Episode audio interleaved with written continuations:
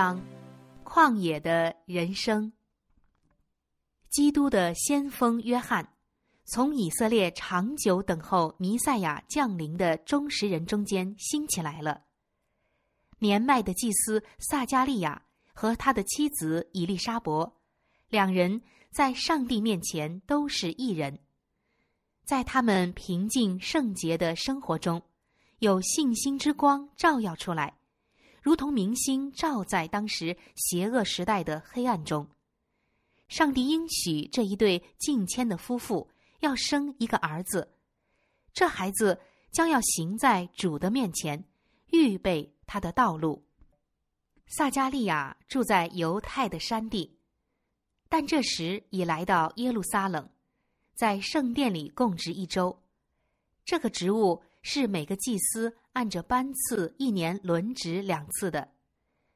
撒加利亚按班次，在上帝面前供祭司的职分，照祭司的规矩撤迁，得进主殿烧香。他正站在第一层圣所的金香坛前，馨香的烟云和以色列人的祷告一同升到上帝面前。忽然。他觉得有主的使者站在香坛的右边，但是撒加利亚没有注意到，天使所站的位置表示他已得蒙悦纳。多年来，他不断祈求救赎主的降临，现在天庭已经差遣使者来，宣告他的祈祷将蒙应允了。但上帝的仁慈似乎太大，令他难以置信。他心中充满了恐惧和自责。天使快乐的向他保证：“撒加利亚，不要害怕，因为你的祈祷已经被听见了。你的妻子伊丽莎伯要给你生一个儿子，你要给他起名叫约翰。你必欢喜快乐，有许多人因他出世也必喜乐。他在主面前将要为大。”淡酒浓酒都不喝，从母腹里就被圣灵充满了。他要使许多以色列人回转，归于主他们的上帝。他必有以利亚的心智能力，行在主的前面，叫为父的心转向儿女，叫悖逆的人转从一人的智慧，又为主预备何用的百姓。撒加利亚对天使说。我凭着什么可知道这事呢？我已经老了，我的妻子也年纪老迈了。撒加利亚很清楚，亚伯拉罕因信靠上帝的应许，在年老的时候果然得了一个儿子。但这位年迈的祭司一想到血肉肢体的软弱，竟忘记了上帝所应许的，他必能成全。他的不信。较之拿撒勒的童女玛利亚所具美妙天真的信心，相形之下是何等的悬殊啊！听到天使那奇妙的宣告，玛利亚回答说：“我是主的使女，情愿照你的话成就在我身上。”撒加利亚得子，正如亚伯拉罕得以撒，玛利亚生耶稣一样。是要教导人类一个伟大的属灵真理，这真理是难于学习而易于忘记的。我们本身不能做任何善事，但我们所不能做的，却能借着上帝的能力，成全在每个顺服并相信人的身上。古代的圣徒因着信得到所应许的儿子，如今我们也只有因着信。才能生发属灵的生命，获得行义的能力。对于撒加利亚的疑问，天使答道：“我是站在上帝面前的加百列，奉差而来对你说话，将这好消息报给你。五百年前，加百列曾把那延伸到基督降临的预言时期传达给但以里。”撒加利亚知道这段时期将满，故心有所感，祈求弥赛亚的降临。这位从前传达预言的天使，如今又来宣布预言的应验了。我是站在上帝面前的加百列。”天使这句话显明了他在天庭的崇高地位。当传信给但以理时，他说：“除了你们的大军米迦勒之外，没有帮助我抵挡这两魔军的。”在启示录中，救主论到加百列说：“他就差遣使者小玉他的仆人约翰。这位使者向约翰宣称：‘我与你和你的弟兄众先知同是做仆人的。’奇哉！”这位尊荣仅次于上帝爱子的天使，竟蒙拣选，向有罪的世人显明上帝的旨意。撒加利亚既怀疑天使的话，他就暂时丧失了语言能力，直到这些话应验为止。天使说：“到了时候，这话必然应验，只因你不信，你必哑巴，不能说话，直到这事成就的日子。”按理，担任这职分的祭司，必须为民众和国家的罪和弥赛亚的降临祷告。但当撒加利亚想这样做时，却连一句话也说不出来。他从圣所出来，要为百姓祝福，却直向他们打手势，竟成了哑巴。百姓等了很久，早已恐惧起来，只怕他已经受到上帝的责罚。而被击杀了，但他从圣殿出来的时候，脸上发出上帝的荣光，他们就知道他在殿里见了异象。撒加利亚手里比划着，将所见所闻传达给他们，及至他供职的日子已满，就回家去了。那应许的孩子出世不久，他父亲的舌头也舒展了，就说出话来。称颂上帝，周围居住的人都惧怕，这一切的事就传遍了犹太的山地。凡听见的人都将这事放在心里，说：“这个孩子将来怎么样呢？”这一切都使人注意到弥赛亚的降临，因为约翰就是为他的降临预备道路的。圣灵降在撒加利亚身上。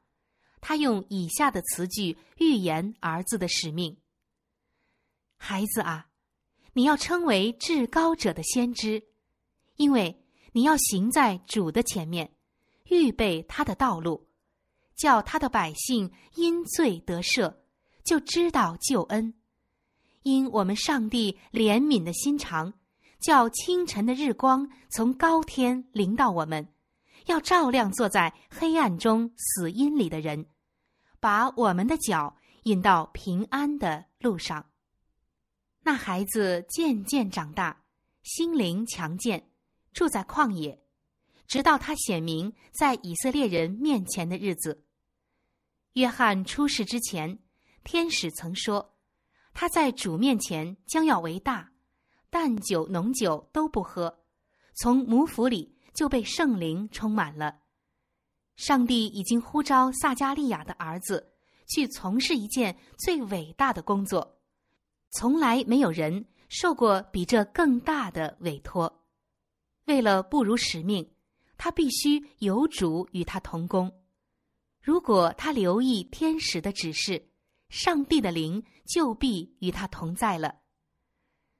约翰要出去做耶和华的使者，将上帝的光带给世人。他必须给他们的思想指出一个新的方向，他必将上帝所需要的圣洁印在他们心上，使他们感到需要上帝完美的公义。这样的使者必须是圣洁的，他必须成为上帝圣灵居住的殿。为了完成使命，他必须有健全的体格、智力和灵力，因此。他需要控制食欲和情欲来控制自己的能力，以便傲立于世，不为环境所动摇，如同旷野的岩石和山岭一样。在施洗约翰的时代，贪钱财、好奢华、好炫耀的习惯盛行，肉体的享乐、欢宴和醉酒，导致了疾病和衰弱，麻痹了属灵的理解力，使人们放松对罪恶的警惕。约翰要来做个改革者，以他节制的生活和简朴的服饰，斥责当时的奢侈和纵欲。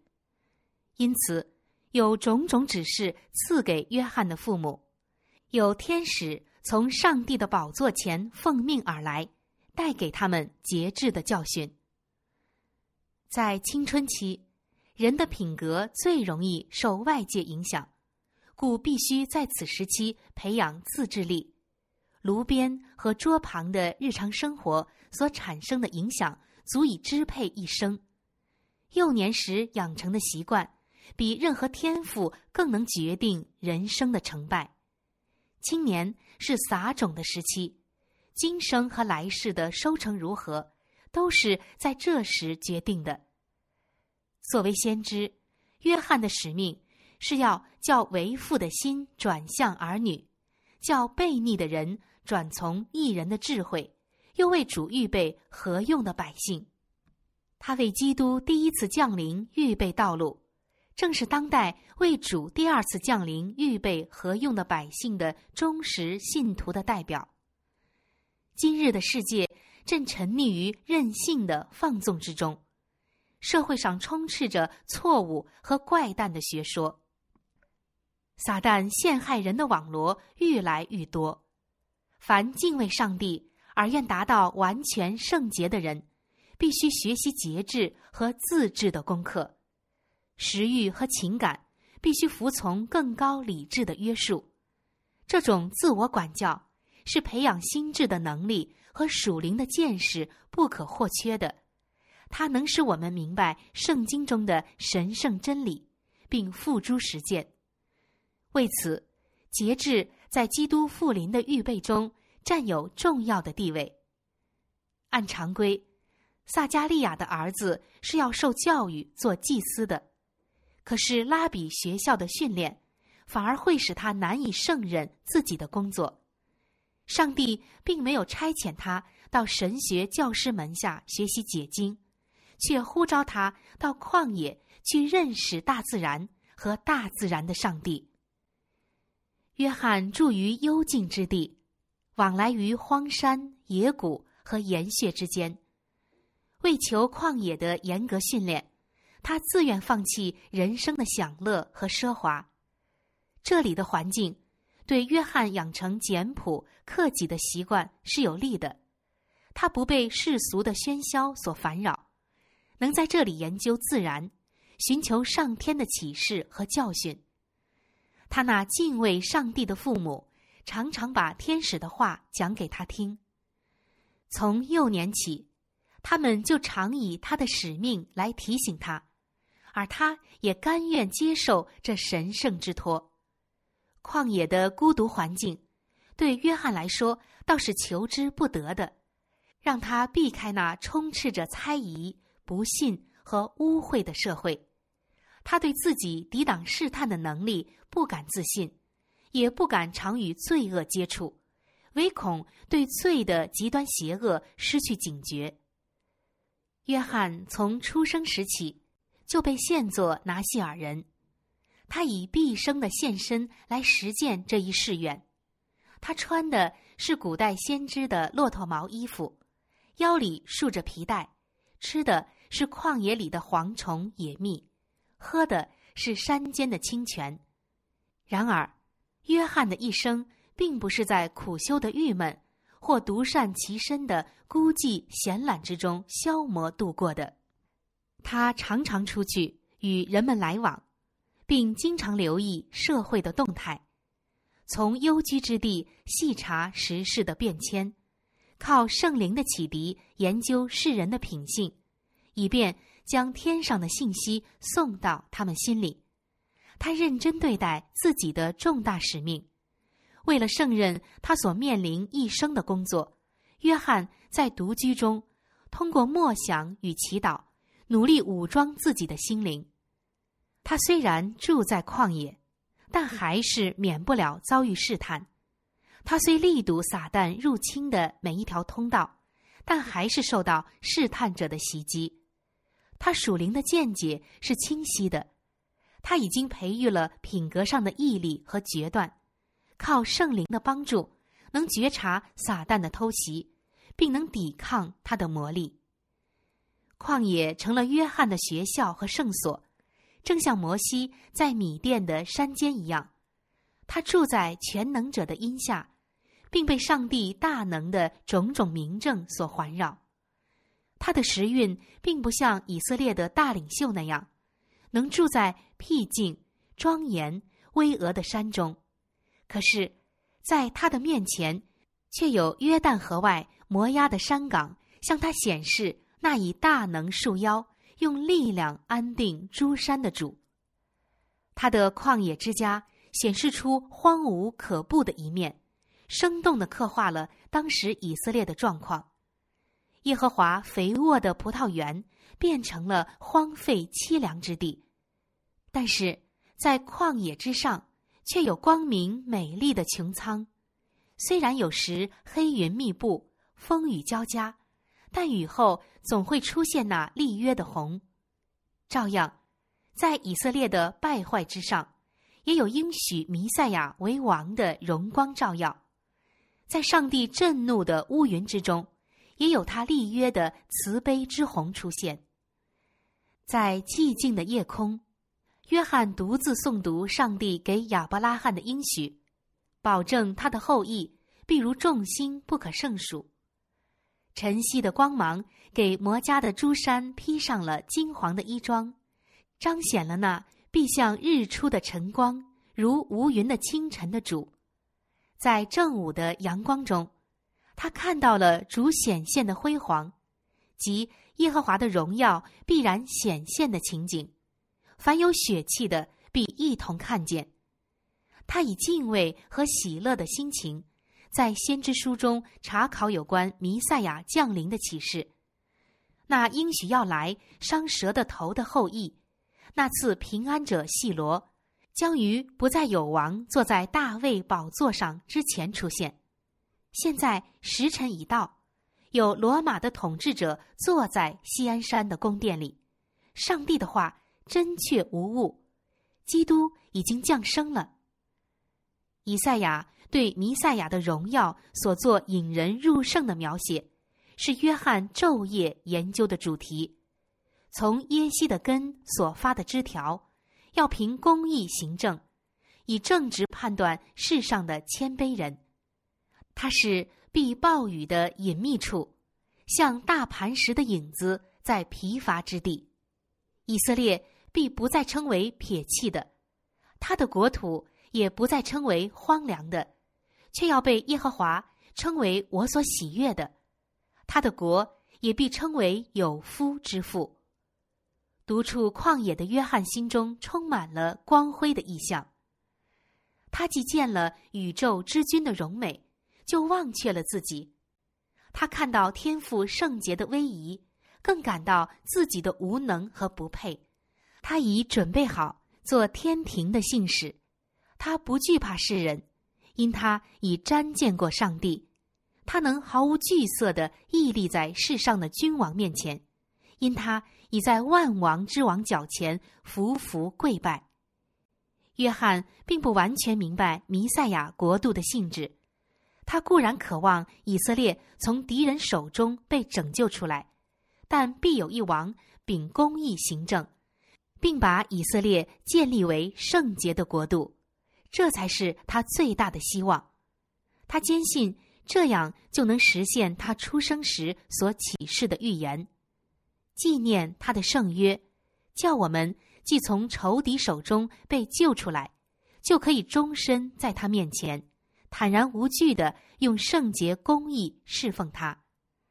约翰看到同胞们受骗上当、自负自满、沉睡于罪恶之中，就渴望唤醒他们，度更圣洁的生活。上帝交给他的信息，原是要他们从醉梦中惊醒，并为自己的滔天大罪而站立。在福音的种子未能扎根之前。必须将心田的土壤松开，在他们愿意向耶稣求医之前，必须觉悟自己罪恶的创伤是何等危险可怕。上帝差遣他的使者，不是来匡哄安抚罪人的，他传的不是一道平安的信息，让不圣洁的人陷入致命的虚晃的安全感中，却要把沉重的担子压在罪人的良心上，用觉悟的利剑刺透他们的心灵。为人效劳的天使将上帝可怕的报应展示在他们面前。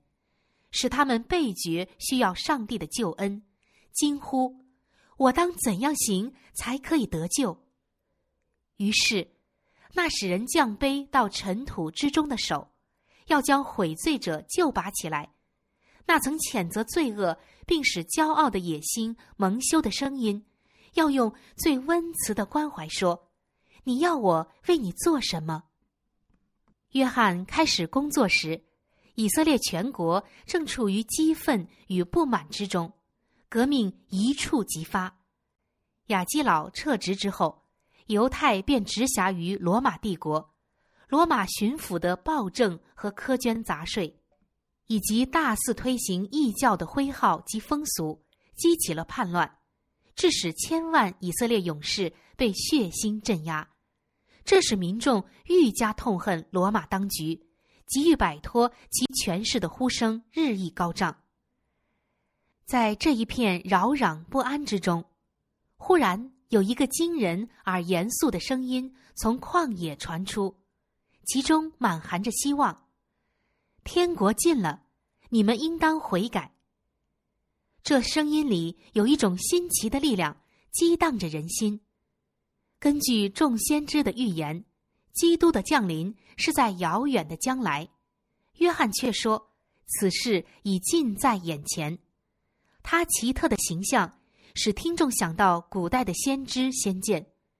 约翰的神态和服饰与以利亚相似，他也用以利亚的心智和能力痛斥国家的腐败，谴责泛滥的罪恶。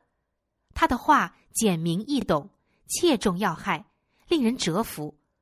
许多人相信他是先知里的一位，从死里复活了。全国沸腾了起来，成群的人向旷野蜂拥而去。约翰宣布弥赛亚即将降临，并劝告众人悔改。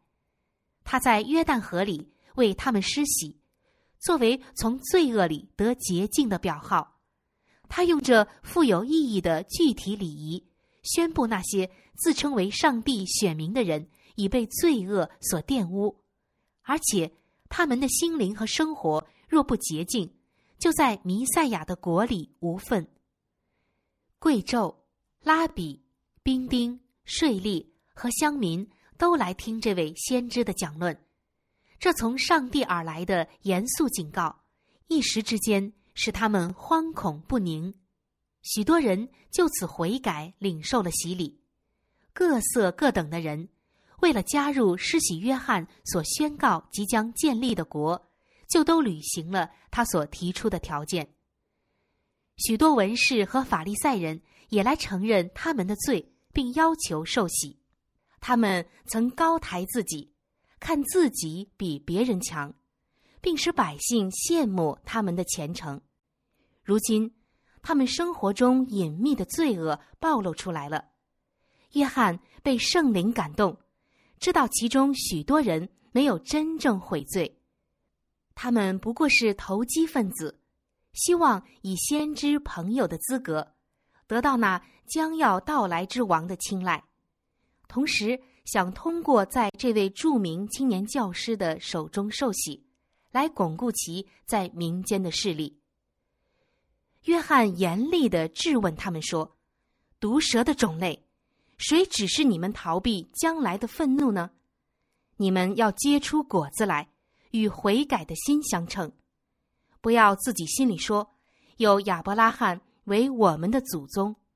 我告诉你们，上帝能从这些石头中给亚伯拉罕兴起子孙来。犹太人曲解了上帝永远眷爱以色列的应许，那使太阳白日发光。使星月有定律，黑夜发亮，又搅动大海，使海中波浪砰轰的。万军之耶和华是他的名。他如此说：这些定力若能在我面前废掉，以色列的后裔也就在我面前断绝，永不再成国。这是耶和华说的。耶和华如此说：若能量度上天，巡查下地的根基，我就因以色列后裔一切所行的弃绝他们。这是耶和华说的。犹太人自诩为亚伯拉罕的嫡系子孙，有权承受以上的应许，可是他们忽略了上帝所提出的条件。未曾赐下这应许之前，上帝曾说：“我要将我的律法放在他们里面，写在他们心上。我要做他们的上帝，他们要做我的子民。我要赦免他们的罪孽。”不再纪念他们的罪恶。凡将上帝律法铭刻在心的人，上帝对他们的恩眷；凡将上帝律法铭刻在心的人，上帝对他们的恩眷是确实可靠的，因为他们与他是合一的。但是犹太人已经与上帝隔绝，由于他们的罪。他们正在上帝的刑罚之下受苦，这就是他们受异邦奴役的原因。他们的心思因犯罪变成黑暗，并因上帝过去曾赐给他们这么大的恩典，就原谅自己的罪。他们自以为比别人好，应该得上帝的福惠。这些事写在经上，正是警戒我们这末世的人。我们也时常误解上帝所赐的福，以为我们蒙恩是因为自己有长处，所以上帝想做的就不能做在我们身上。他的恩赐反被用来增添我们的自满，使我们的心在不幸和罪恶中更刚硬了。约翰向以色列的教师指出他们的骄傲、自私和残酷。显明他们是毒蛇的种类，他们对民众是可怕的祸害，岂能算为公义而顺命的亚伯拉罕的子孙呢？就是他们从上帝所受的恩光而言，他们简直比他们认为远不如他们的外邦人还坏。他们忘记了自己是被凿而出的磐石，被挖而出的岩穴。上帝并不一定。要靠他们来成全他的旨意。如今，他也能呼召别人来为他服务，正如他从前呼召亚伯拉罕从外邦人中出来一样。即或人的心像野地的石头一样无生气，上帝的灵还能赋予他们活力，去实行他的旨意，并承受他的应许。先知说。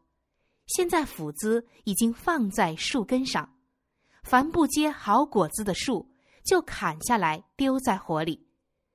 一棵树的价值不在于它的名称，而在于它的果实。若是果子无用，单是名称绝不能救它免于刀斧。约翰向犹太人宣布，人在上帝面前的地位，取决于他们的品格和生活。单凭口说是没有价值的。如果他们的生活和品格与上帝的律法不符，他们就不是他的子民。在这深入人心的谴责之下，约翰的听众服罪了。他们来到他面前，问道：“这样，我们当做什么呢？”他回答说：“有两件衣裳的，就分给那没有的。”有食物的也当这样行。他又警告税吏勿行不义，兵丁不可强施暴力。约翰教导说：凡要成为基督国里居民的人，必须拿出信心和悔改的凭据，在生活上必须显出仁慈、诚实和忠义的美德，也要帮助贫寒的人。并向上帝献礼，要保卫无依无靠的人，并留下善良同情的榜样。这样，跟从基督的人就有了具体的表现，证明圣灵改变人心的能力。在日常生活上，就能看出正义、怜悯和爱上帝的美德。不然的话，就要像康碧一样丢在火里了。约翰又说：“我是用水给你们施洗，叫你们悔改。但那在我以后来的，能力比我更大。我就是给他提鞋也不配。他要用圣灵与火给你们施洗。”先知以赛亚说：“耶和华要以公义的灵和焚烧的灵洁净他子民的罪孽。”耶和华对以色列说：“我必反手加在你身上，炼尽你的渣滓，除尽你的杂质。”对于罪，无论他在何处出现，我们的上帝乃是烈火。凡是完全顺服上帝全能的人，上帝的灵。必在它里面烧尽罪恶，但是人若依恋罪恶，他们便要被罪同化，以致上帝毁灭罪恶的荣光，也必毁灭他们。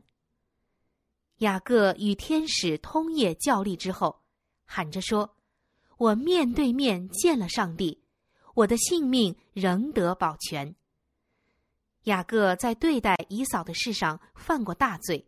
但他也悔改过了，他的过错已蒙赦免，他的罪恶已被洗净，所以才受得住上帝的亲自临格。但是无论哪里，若有人故意怀着罪恶来到上帝面前，就必被毁灭。在耶稣第二次降临时，恶人要被他口中的气灭绝，被他降临的荣光废掉。那时，上帝赐生命给一人的威荣之光，必将恶人杀灭。在施洗约翰的日子，基督即将出来做上帝品格的彰显者。只要有他在世人中间，世人的罪自然就会暴露出来。唯有当他们愿意从罪里得蒙洗净时，才能与他相交。唯有清心的人才能存活在他面前。施洗约翰就此宣讲上帝给以色列民的信息，许多人听从了他的教训，为遵行他的话而牺牲了一切。民众到处跟着这位新兴的教师，也有不少人怀着希望，想他或许就是弥赛亚。但约翰看见民众正转向他。就利用一切机会，将他们的信仰引向那将要来的一位身上。